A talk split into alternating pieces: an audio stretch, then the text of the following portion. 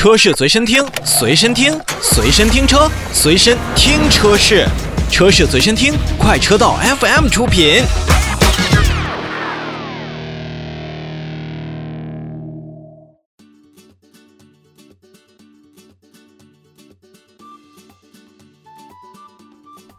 Hello，各位亲爱的小伙伴们，我们又见面了。前两天啊，我们的微信公众号里面发了一条视频，视频讲的什么呢？就是我们把宝马三系缺失的左右大灯的盖板又给装回来了，这样的一条视频内容啊。视频发送完之后呢，还是引起了大家热烈的讨论。有的人说啊，规整了很多，挺好看；还有的人说你买贵了，我买的没有你这么贵；还有人说。那你既然装了这个，是不是还应该再把它缺的那个后部防倾杆、发动机隔音棉都给它装回来呢？哎，这就说明啊，这辆车在广大的消费者心中还是相当有热度的。所以呢，就接着大家的这个讨论，我们想到了继续来聊一聊关于三系在日后我们拿到手，在使用以及在。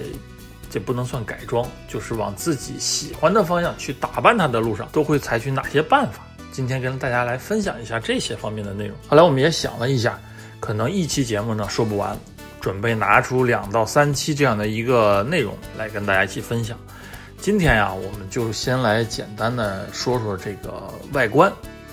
其实这个外观部分啊，真的是咱们常说的那句话：仁者见仁，智者见智了。有的人喜欢这样的，那有人也喜欢那样的，可能有的小伙伴喜欢这种重度改装啊，就是完全换一了换了一个路子，也有的人呢更倾向于原厂风格。像我们都知道，这个宝马呢，它有自己的这个 M 部门，就是高性能部门，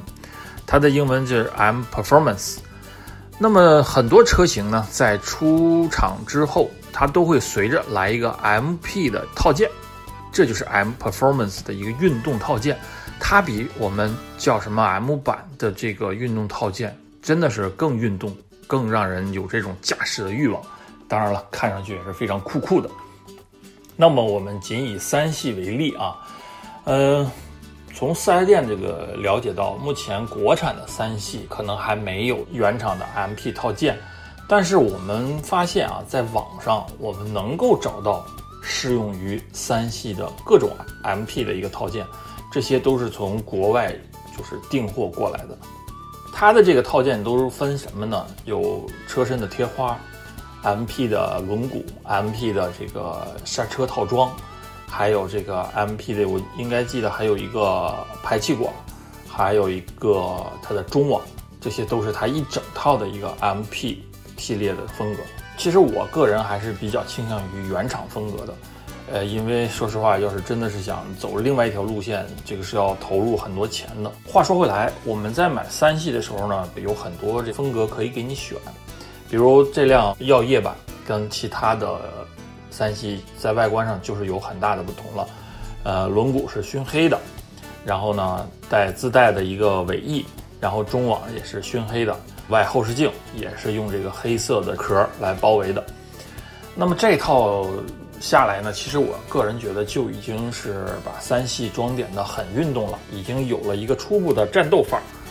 那么如果在这个基础上，我们再去选 MP 的话，MP 风格的那个套件的话，呃，其实也是要根据自己的喜好和根据自己的经济预算去选了。因为大家都知道，那一套 MP 风格的外观运动套件价格是不菲的，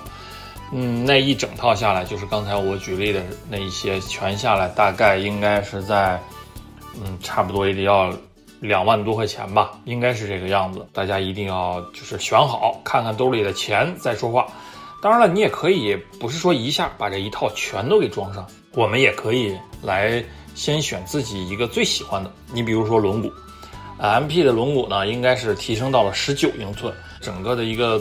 颜色呀，它的造型就看上去非常的运动了。但这里有个问题啊，就是十九寸的轮毂上到三系呢没有问题，但是它原厂自带的这个刹车卡钳和刹车盘，在更换为十九英寸的轮毂之后，就会显得里面空了一些，刹车盘并不是很饱满，并没有把里面那个大大的空位给填满。那么这样的话呢？开起来可能还好，就是如果你要是停在那儿，冷眼一看，哎，就觉得这个轮毂里面少了一些什么，嗯，没有那么的饱满了。那么可能进而的催生你的想法就是，我要不要换一套 MP 的这个刹车？这个刹车啊，可是跟外观的这个运动套件又分开了，这是单独的另外一套了。MP 的刹车是前四后二，跟原厂的这个 MP 这个轮毂搭起来确实非常好看。但是啊，这里边也提醒大家一定要注意一点，这也是我在看之前的视频得到的一个消息，就是这代三系取消了原来的机械式手刹，改为电子手刹。那么在后轮。它的电子手刹上面有一个固定电子手刹的这个卡槽，那么如果你要更换其他品牌的这个刹车，就必须要把后边这个原装位的刹车这个卡槽给挪走，换一个地方。但是如果您选用的是原厂的 MP 的刹车，它设计时就自带了这个跟原车一样的后轮的电子手刹的这个卡槽，就不需要把它挪走。所以说，从原装匹配度和日后使用的风险来说，原厂 MP 是最适合的。那么下一期呢，我准备来跟大家好好聊聊内饰。我觉得内饰要说的真的特别特别多，让我先捋清一下思路，咱们直接说重点。